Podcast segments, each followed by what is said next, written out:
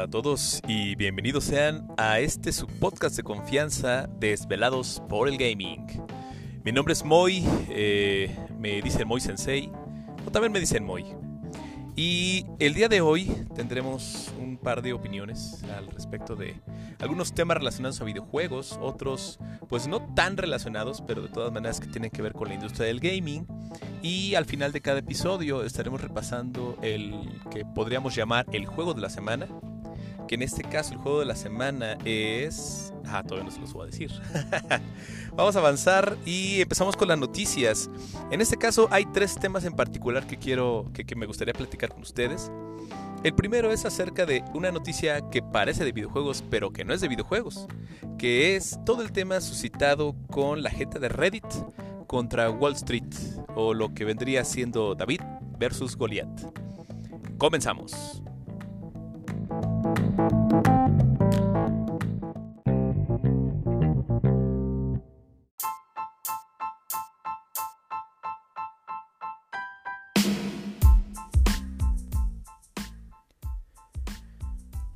Aquí estamos otra vez eh, en Desvelados por el Gaming.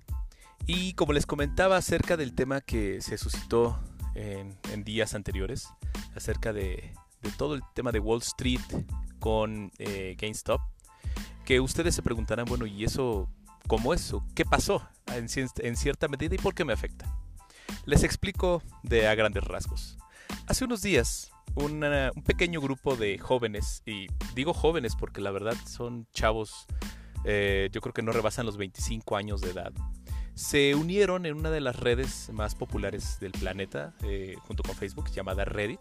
Eh, se agruparon, vieron que había una serie de cosas pues que no les parecían respecto a que la gente rica se seguía siendo más rica y la gente pobre seguía siendo más pobre y decidieron jugar en el mismo juego que juega la gente de Wall Street. Ellos se dieron cuenta de que había unos inversionistas ridículamente ricos que se dedicaban a comprar acciones a compañías que estaban al borde de la quiebra. Ahora, tú entenderías que si tú compras una acción en cualquier compañía, esa acción pues crece su valor y tú digamos que ganas más dinero. Si tú inviertes un peso, la acción sube y ganas 1.50. Pero con este caso había unos inversionistas que mediante un truco que ellos manejan, tú invertías eh, un peso, pero tus pérdidas podrían ser infinitas. Por eso se tenía mucho cuidado en qué se invertía y hacia dónde iba. En este caso se dieron cuenta de que una de las tiendas más importantes eh, a nivel, no sé si a nivel mundial, pero por lo menos en Norteamérica ha, pegado mucho, que es GameStop, eh, los últimos bastiones de, de, las tiendas de videojuegos, eh, iba a la baja. Trató de hacer lo que sea a GameStop y no pudo, digamos que, salir a flote. Es una compañía que está al borde de la quiebra. Y ellos, que son los de Wall Street, aprovecharon eso. Se aprovecharon de las acciones de esta empresa. Empezaron a ganar dinero a costa de que las acciones siguieran bajando. La gente de Reddit se dio cuenta de eso y de repente quiso jugar su propio juego y dieron la instrucción a cientos y cientos o hasta miles de personas que hicieran compras de acciones, compras de acciones de GameStop. ¿Y qué pasó? De repente la gente rica de Wall Street se, dio cuenta de que, ok, invertí un peso, pero ahora debo 500. Ah, caray, ¿por qué? Al parecer les jugaron este, una, mala, una mala pasada a la gente rica y poderosa. Y la verdad yo creo que ni siquiera GameStop estaba al tanto de ello. Ellos yo creo que estaban en su casa como el meme de Michael Jackson comiendo palomitas. No se enteraron. Pero fue un impacto tan grande que esa noticia llegó inclusive a más allá del tema de los videojuegos, más allá de Wall Street, llegó hasta la Casa Blanca.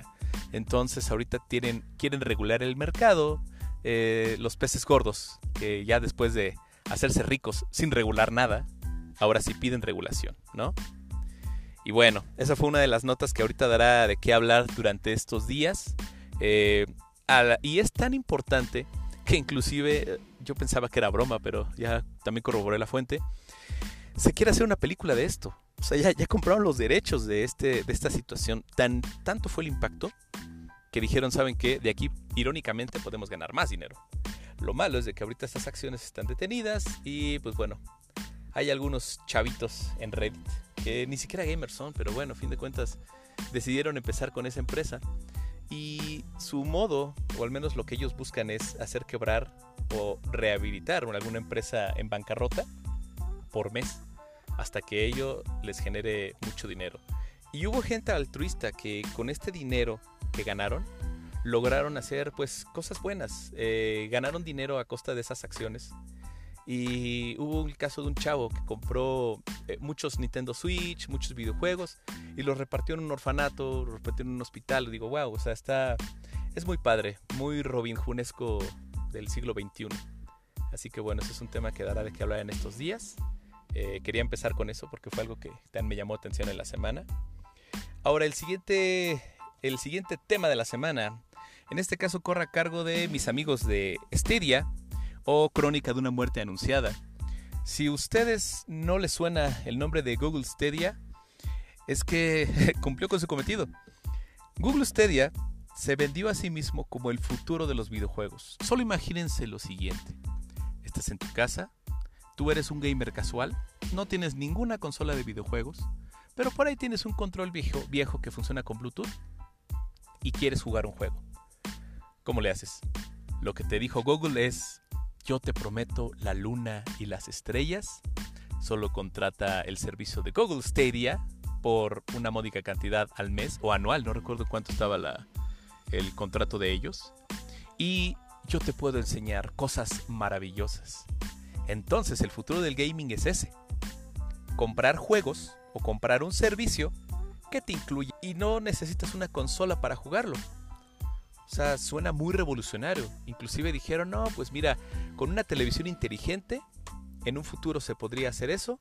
Tú lo único que necesitas es un control, un Chromecast y listo, se acabó.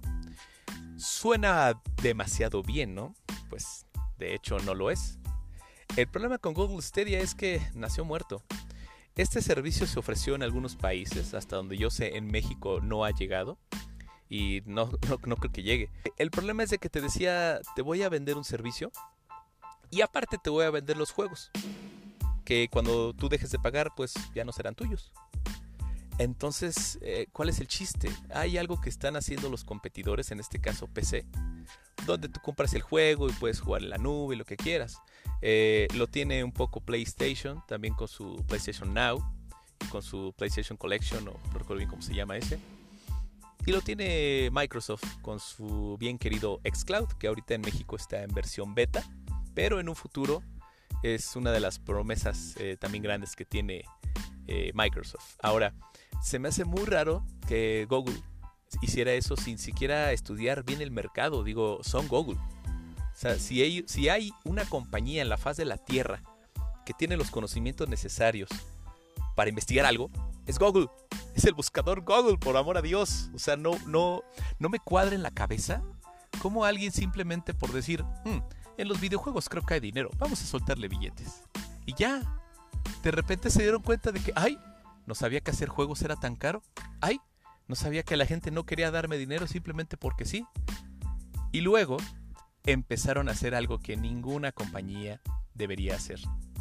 Le echó la culpa a sus clientes. Así como están escuchando, ustedes y yo somos malos a los ojos de Estedia. Porque no queremos pagarle. Porque eh, se nos hace injusto que no tengamos los juegos aunque paguemos por ellos. Y ya prácticamente eh, lo que sí fue un golpe de, cinismo por parte de Google es ese desconocimiento de decir, ay, no sabía que, esto era así. Y Google, no sé si ustedes saben, pero Google tiene una especie como de cementerio de aplicaciones, un cementerio de, de buenas ideas, porque la verdad muchas no son malas ideas, pero simplemente no cuajan. Y yo creo que Google Stadia va para allá, va para el cementerio de Google, que incluye los Google Lens, que incluye Hangouts. Eh, ¿Alguien recuerda Google Plus? ¿No? ¿No le suena? Una red social que prácticamente quería poner a temblar a, a ¿cómo se llama? A, Facebook. Eh, no, yo creo que Google son, son el blim de los streamings, o sea, es, es lamentable. Pero bueno, eso pasa cuando la gente de dinero quiere hacerse de más dinero sin aportar nada, en este caso, al mundo del gaming. Es muy triste, pero bueno, yo espero que en un futuro ese sea ahora sí que el gaming vaya para allá. Que tú no tengas una necesidad. Pero ahora, eh, lo que otro amigo me comentaba, eh, ¿para quién es Google Stadia? ¿Ustedes para quién creen que sería?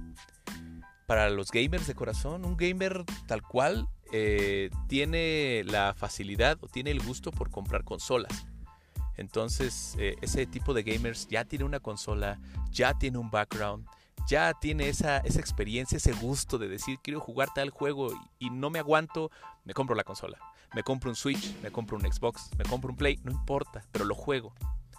Ahora, es para ese tipo de personas no sería. Ahora vámonos para el otro lado del espectro. ¿Un gamer casual?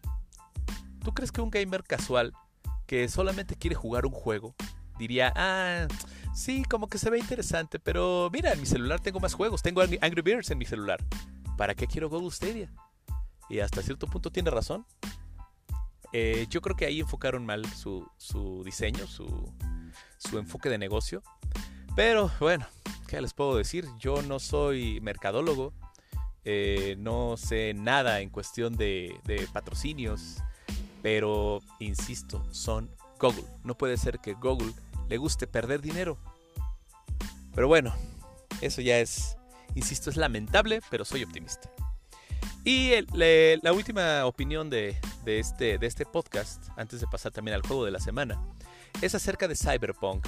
Eh, yo creo que ya si, ah, si no han vivido debajo de una roca o a fin de cuentas eh, les importa, aunque sea un poco, el tema del gaming, el tema de la actualidad de los, de los juegos, saben de la triste historia, o bueno, a mí, a mí es un poco triste, historia de, Cyberpunk 2077 uno de los juegos que era una promesa, un parteaguas en la historia de los videojuegos, que iba a ser eh, lo que el ciudadano Kane fue para el cine, o este, no sé, iba a ser un parteaguas, ¿saben? Prometió demasiado, eh, le inflaron de dinero, eh, me imagino que fue una producción de más de 100 millones de dólares, y me estoy viendo corto, que creo que fue 125, 126 millones de dólares, para que vean más o menos una idea. Y bueno, antes de pasar a esto, hablando de dinero, eh, lo que les comentaba también a unos amigos por el tema del Super Bowl, que se presentó de weekend en el intermedio del, Super Bowl, y comentó eh, la, la comentarista, valga la redundancia, que se aportó 7 millones por parte de su bolsillo para que todo saliera muy bonito. Ah, muy padre, 7 millones de dólares. Ah, excelente. Y de, repente me dio curiosidad. Digo, bueno, si los videojuegos es una de las industrias más que más dinero genera en estos tiempos, ¿cuántos son 7 millones? El juego que les voy a platicar en un momento más es un juego semi-independiente, que seguramente vieron la foto y ya saben de cuál estoy hablando. Ese juego costó la módica cantidad de 6 millones de dólares hacerlo y recuperó las ganancias el primer fin de semana. En dos días. ya. Fue algo chiquito que generó muchísimo dinero. Y eso que lo daban gratis con el ex, y lo siguen dando gratis con el Game Pass para Xbox. Pero bueno, ahorita ya seguramente ya vieron cuál es. Y Cyberpunk, en este caso fueron 126 millones. ¿Saben cuánto es eso? O sea, es, es una brutalidad de dinero. Uno esperaría que con esa cantidad de dinero tú puedas hacer el juego de época. El juego que todo gamer va a querer jugar. Es más, un juego que hasta las personas que no les gustan los videojuegos lo compraría simplemente por el hecho de decir yo lo jugué. En este caso, eh, tengo muchos amigos que han sido decepcionados completamente por este juego. Yo no he tenido las ganas, la verdad. He tenido más o menos ganas de jugarlo, pero he, agotado mis, mis expectativas con, los gameplays, con las, eh, el modo de juego, con prácticamente la historia que lleva eh, Cyberpunk 2077. Y yo espero que lo dejen un poquito más al asador. Como le decía mi amigo, es la analogía de la rachera. Y me, dice un amigo, ¿cuál es esa? Al amigo Benja, si está escuchando Benja, saludos. Me dice, ¿cuál es esa? Le digo, imagínate a Cyberpunk 2077 como un bistec, como una rachera. Una rachera marinada, rica, jugosa, que la compraste en un sitio fino y es prácticamente una carne de primera, de primera calidad. Ajá. Ahora, la metes al fuego. La estás sazonando, la estás preparando. Y de repente dices, ¡ay, tengo hambre! ¡Pum! La quitas. Y se la das a la gente para que se la coma también. Ahora, eh, no deja de ser de buena calidad, ¿de acuerdo? Pero la sacaron muy pronto del fuego. La carne, o en este caso el juego, necesita sazonarse, necesita cariño, necesita tiempo, necesita mucho, mucha retroalimentación de todos los game testers, de toda la gente que pruebe este juego antes de que salga a la luz. El problema que tuvo la gente de CD Projekt Red, que si no le suena CD Projekt Red, tal vez le suene un juego llamado The Witcher 3, no sé si le suena, lo conocen nada más en su lo conocen nada más en su cuadra. Bueno, estoy hablando de uno de los juegos más importantes de la industria gaming, por lo menos de los últimos 10 años para acá. Eh, ese fue un bastión y fue una carta de amor a los gamers de decir, miren, esto se puede hacer en este tiempo. Fue maravilloso, ganó juego del año, ganó millones y sigue ganando millones porque ahora también lo regalan hasta en la sopa. Entonces, si no han jugado The Witcher 3, dense una oportunidad. La verdad es un juegazo en todo el sentido de la palabra. Y bueno, volviendo a, Cyberpunk, la expectativa era muy alta. Y este juego, no les miento, la primera vez que escuché de él fue hace casi 7, 8 años, si mal no recuerdo, si no es que más, tal vez me falla la memoria, eh, donde mencionaron y sacaron unas imágenes eh, promocionales y lo anunciaron como el siguiente paso. Ahora, lo triste de que este juego cuando salió es de que salió con la, con, la expectativa de decir, no importa que no tengas consolas de última generación, no importa que no tengas una PC monstruosa Master Race, tú lo puedes jugar en tu Xbox One y tú lo puedes jugar en tu PlayStation 4. Así, pues sale el juego y es prácticamente injugable en las consolas de generación anterior. Medianamente jugable en las consolas de actual generación y medio decente en las PC, que en este caso la PC ya está cada, vez evolucionando. O sea, no se puede comparar, todavía ya está muy cerca, pero todavía no se puede comparar una PC Master Race con una consola. Pero para allá van, para allá van esta generación. Ahora, el problema con, con Cyberpunk, uno de los problemas, fue que eh, fue muchas expectativas. Ellos pidieron demasiado, dijeron, lo vamos a hacer, vamos a lograrlo, vamos a llegar a la meta. Pero no llegaron. Retrasaron el juego, si mal no recuerdo, el año pasado lo retrasaron tres o cuatro veces. Los fans estaban ya desesperados. Y la excusa al final era de que es que estamos puliendo el juego porque posiblemente tenga problemas en las generaciones anteriores. Lo cual me crea, me crea duda porque lo crearon hace 7 años. Em, la idea era de hace 7, 8. Hace 7, 8 años no existía el Series S, ni el Serie X, ni el PlayStation 5. O sea, se me hace demasiado raro. Lo hicieron al aventón. Ahora, no estoy diciendo que el juego sea malo. Porque una cosa es que lo hagan sin amor, sinceramente. Y otra cosa es el resultado final, que yo le decía a mi amigo, es una promesa futuro, ¿saben? Si ahorita te compras Cyberpunk 2077, es una promesa a futuro de que van a poner parches, que ya han sacado varios parches, pero ellos ingenuamente pensaron de que el parche del día 1 iba a solucionar todo. Ya prácticamente, ya sacan el juego, ¡pum! Ahora, decían, ¿y por qué lo sacaron antes de tiempo si todavía no estaba listo? El dinero, señores y señores, señoritas, el dinero. Prácticamente en este mundo todo se mueve con dinero absolutamente todo, para bien y para mal. En este caso fue algo en medio. Los inversionistas estaban pidiendo ya de vuelta su dinero. Entonces eh, Cyberpunk dijo, bueno, bueno, CD Projekt Red, perdón, dijo, no, no, no, ¿saben qué? Ok, lo saco, vámonos derecho, empezamos a ganar dinero y ahora los inversionistas están planeando una demanda contra CD Projekt Red. Ahora varios gamers decían, es que los van a demandar porque el juego salió mal. No, no, no, no, no volvemos al tema, ¿recuerdan lo que dije? Dinero. El dinero, el dinero es dinero, aprende algo, dinero. El tema no es de que el juego salga mal o salga bien para los ojos de los inversionistas, eso les importa un cacahuate. Ellos quieren dinero. Y es dinero que CD Projekt Red les prometió. Por así decirlo, les decían, ¿cuánto? ¿Quieres 10 pesos? Ten 10 pesos. ¿Cuánto me prometes? Te prometo 20 pesos. Vámonos, ¿no? Qué buena inversión. Adelante, vamos. Y les dieron 10 pesos y les regresa 12. Y dicen, ah, caray, ¿y mis 8 pesos? Ay, pues es que me compró una coca y me compró unas papas, pero no te preocupes, ahí, ahí te lo paso después. Y pues en el mundo de los contratos, el después no es una promesa. es, es, demasiado optimista. Así que lo que hicieron fue eso, están revisando el tema de, de una demanda colectiva eh, para que simplemente les regresen su dinero en el sentido de las expectativas que ellos habían depositado, como todo el mundo gaming en CD Projekt Red. Ay, pero bueno, ¿qué, me, ¿qué más? Me gustaría darles noticias más alegres en cuestión de los videojuegos, pero bueno, a veces los videojuegos son buenos, a veces los videojuegos son, malos, eh, dan y quitan, ¿saben? Y bueno, esta es la sección noticiosa. Ahora vamos a pasar a los temas un poco más amables, ya llevamos casi un poquito más arriba de 20 minutos. Los temas amables en este caso, ¿qué, eh, juegos han estado eh, acabando con mis ratos libres eh, y que yo les puedo recomendar para que ustedes los prueben? como algunos también saben, otros no tanto, tengo un Xbox y le estoy sacando jugo al 100%. Tengo también más de 20 consolas, pero el Xbox es el único que puedo poner en streaming.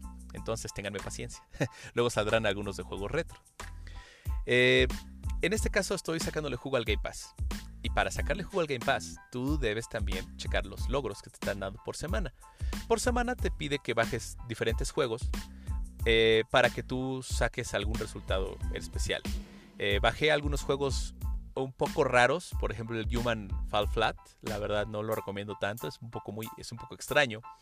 Eh, otros juegos divertidos como los clásicos de cajón FIFA o el clásico también NFL de Madden. Pero eh, ahorita, por ejemplo, estoy dándole un poco a The Witcher 3, precisamente. Empecé un streaming hace poco.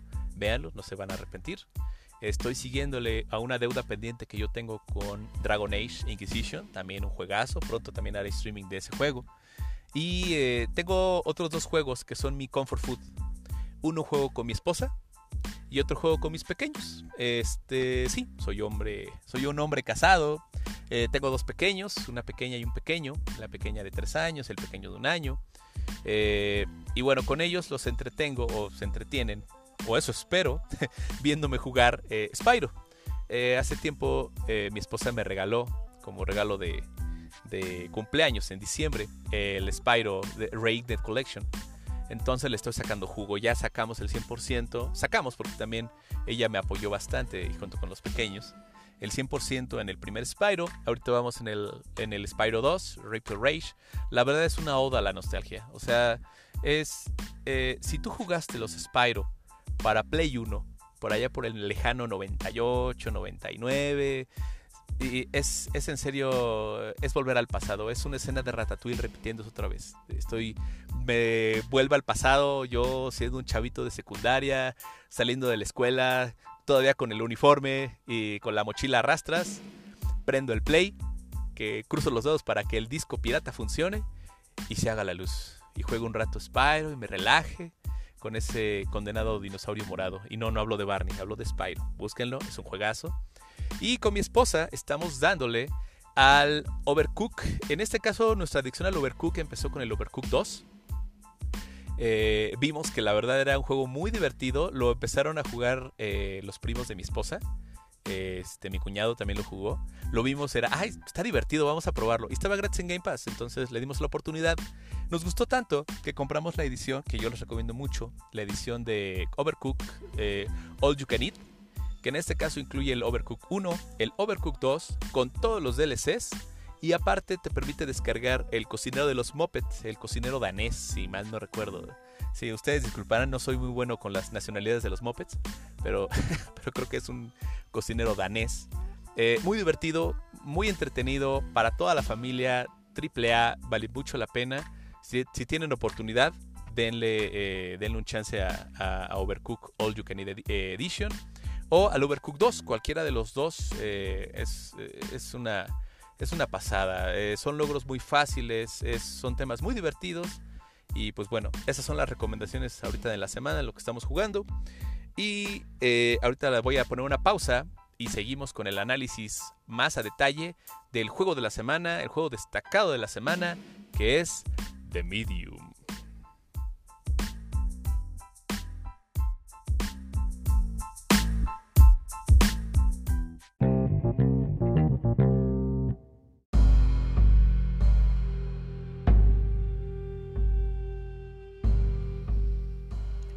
Y bueno, ahora toca el turno hablar de, Medium, una de las nuevas historias que nos trae Xbox, en este caso bajo el estandarte de ser uno de los pocos exclusivos que tiene la consola, exclusivo que considero temporal, porque hashtag dinero. Eh, esta historia está desarrollada por Blover Team. Ellos nos trajeron también La Bruja de Blair. Si no lo han jugado, pruébelo, denle una oportunidad. Y Akira Yamaoka. Akira Yamaoka tiene también una vasta experiencia en cuestión de, composición. Y dicho sea de paso, el soundtrack de The Medium está increíble. Es un soundtrack que te vuela la cabeza. Es una... Eh, digamos que el sonido se vuelve un personaje más de la historia. Ahora, ¿de qué va esta historia de, suspenso, terror y, todo esto? Eh, primero, bueno, acaba de aclarar, Dominion no es un juego de terror, no es un Resident Evil, no peleas contra zombies. Es prácticamente una, una oda a lo que eran los juegos de antaño, tipo Silent Hill, los primeros Resident Evil. Y me recuerda muchísimo, no sé si alguna vez ustedes los jugaron, Alone in the Dark. Alone in the Dark era otro juego también de mucho suspenso, pero tenía más acción. Este tiene acción en ciertos, en ciertos segmentos. Eh, no lo he terminado porque quiero eh, grabar parte de, de, esta experiencia. Lo quiero poner en Twitch para que ustedes también lo, lo sigan y lo puedan ver si se atreven. Eh, es un juego que habla acerca de una, una chica llamada Marianne. Marianne es una medium que tiene contacto con, con el mundo espiritual. Ahora, eh, de, qué va también eso? Una de las grandes, de los grandes aciertos de este juego es manejar algo que, que, no, yo no lo había visto, otros dicen que ya tenía tiempo, yo es la primera vez que lo veo, donde puedes manejar dos mundos a la vez. ¿Esto qué quiere decir? En ciertas partes del juego específicas, tú puedes eh, abordar el mundo real y el mundo espiritual en una misma toma.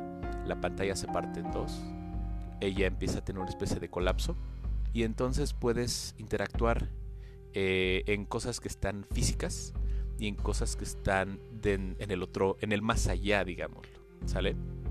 Ahora, todo se lleva a cabo, al menos la primera parte en donde yo estoy, se lleva a cabo en una especie de resort, eh, un resort polaco, eh, parece abandonado de, de, hace muchos años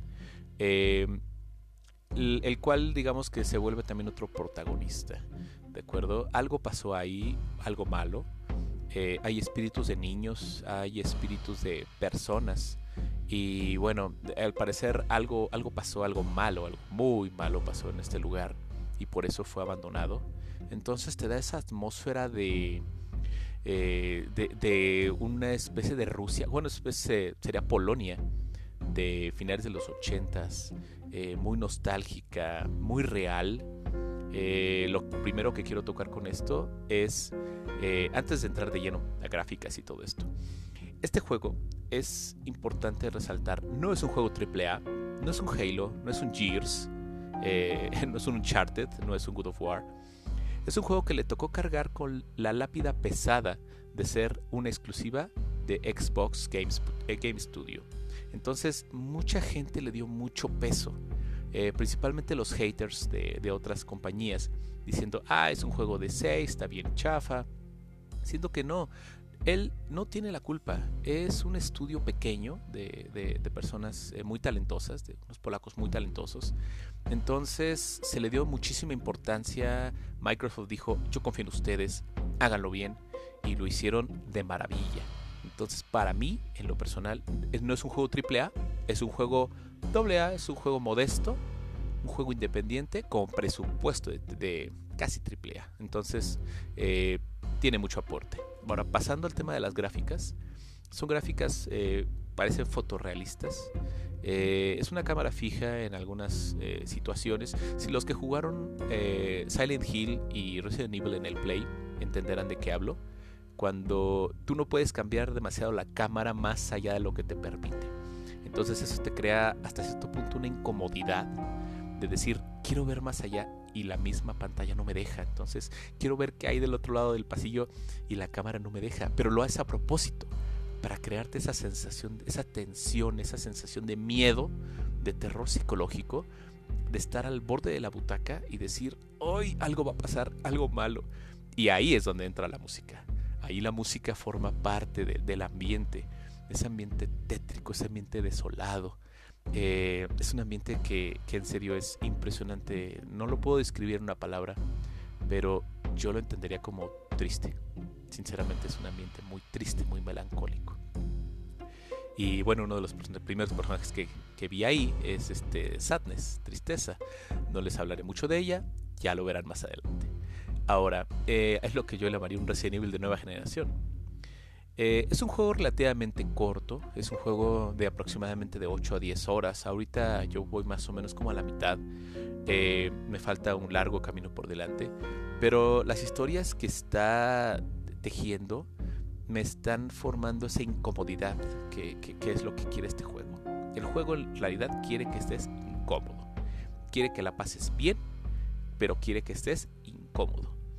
Y es y la verdad, eh, porque no es un jump scare, no es un, insisto, no hay un combate en sí, es prácticamente eh, caminar, huir, conocer. Eh, empiezas a, agarrar pistas de, todo esto. Lamentablemente, ahora los puntos que yo considero un poco negativos es de que siento que una vez que lo termine no creo volver a dar una segunda pasada, salvo tal vez por los porque no te aporta demasiada eh, demasiado reto en el gameplay, en el Game Plus que le llaman, ¿de acuerdo? Una vez que lo termines, yo creo que si tú lo terminas al 100, eh, eh, teniendo todos los coleccionables y, teniendo toda la historia, no hay más allá. Tu personaje no gana niveles, tu personaje no gana experiencia, va ganando habilidades obviamente conforme va pasando la historia. Marian va teniendo habilidades diferentes. Una de ellas que me encantó es que puede recrear eh, momentos específicos de, de, los objetos. O sea, los objetos es como si tuvieran un alma. Entonces tú agarras el objeto o objetos especiales y puedes ver eh, historia, puedes escuchar historias que no siempre son desagradables. De hecho, hay algunos audios que, que sí son un poco fuertes eh, para ciertas personas. Porque, insisto, trata temas muy, muy, muy adultos, ¿sabes? Eh, eh, trata temas de abuso y, esto, y, y sí es, es, muy difícil. Y el tema también de, un misterio detrás de una llamada que recibe eh, Mariana al inicio de, de, de, Medium. Y de hecho yo creo que en los primeros 10 minutos sentí un aire tan melancólico, tan triste, pero que me dio tanta curiosidad para ver qué seguía. O sea, digamos que me dejó, me dejó enganchado. Dije, esto lo tengo que jugar y lo, debo terminar. Entonces, eh, no les quiero dar muchos spoilers. La verdad, es un juego difícil. Es un juego no para todos. La verdad, es un juego que yo consideraría de nicho. Eh, es un juego que trae a arrastra esa, esa, esa lápida pesada de ser una exclusiva de Xbox. Y seguramente en un futuro, ya cuando Xbox deje de ganar dinero, diga, bueno, lo comparto y lo va a pasar para Switch y tal vez salga para Xbox, para Play, no estoy seguro. Pero, pero sí es un juego que gráficamente sí requiere un plus. Entonces hasta cierto punto entiendo por qué no está para Xbox One. Porque ahorita es algo para Serie S, Serie X. Eh, pero bueno, solo el tiempo lo dirá. Yo le tengo fe a esta historia, yo le tengo fe a este equipo que dicho sea de paso, Blover Team están trabajando ya en su siguiente proyecto. También les fue, insisto, recuperaron la inversión en, los, en menos de una semana. Es increíble. Así que yo les tengo toda la fe. Busquen el juego, busquen el soundtrack, Akira Yamaoka, vean los trabajos previos de, del señor Yamaoka. La verdad, no se van a arrepentir. Y bueno, es todo por hoy. Esto fue eh, Desvelados por el Gaming. Yo soy Moy Sensei y eh, pueden seguirme en, en, Facebook, estamos como eh, Desvelados por el Gaming. Ahora también estamos en, eh, en esta plataforma de, de, audio, en este caso tengo Spotify. Y bueno, ya para, la siguiente, para el siguiente episodio, al inicio les voy a dar, digamos que la, la pauta en donde seguirnos, cuáles son nuestras redes sociales. Pero por el momento, bueno, ahorita con que me escuchen en Spotify, creo que me doy por bien servido. También estamos en Google Podcast. Sí, Google también tiene un cementerio donde está Google Podcast, eh, pero aún así llegamos hasta ustedes también con eso. Y bueno, esto es todo. Eh, los capítulos van a ser aproximadamente de media hora vamos a tener esa misma estructura. Van a ser el top 3 o top 4 de, los temas más sobresalientes de la semana. Eh, tal vez mueva los juegos que recomiendo al inicio para que empecemos con un buen sabor de boca. Y al final vamos a tener un juego eh, destacado, que no necesariamente tiene que ser un juego nuevo, pero va a ser un juego destacado de, de la semana. Y les adelanto que el siguiente juego es un juego independiente. Es un juego que se sale también de los cánones un poco establecidos que busca aportar algo al, género de los puzzle. Eh, es un género muy concurrido. Y en el siguiente episodio hablaremos de el juego desarrollado por Out of the Blue llamado Call of the Sea. Así que ya lo saben. Eh, nos vemos el siguiente viernes, que yo espero grabar una vez a la semana los viernes. Tal vez haga algunos anuncios pequeños en la semana. Así que nos vemos el siguiente viernes. Pásenla bien, pásenla bonito, cuídense mucho, usen cubrebocas y nos vemos a la próxima. Bye bye.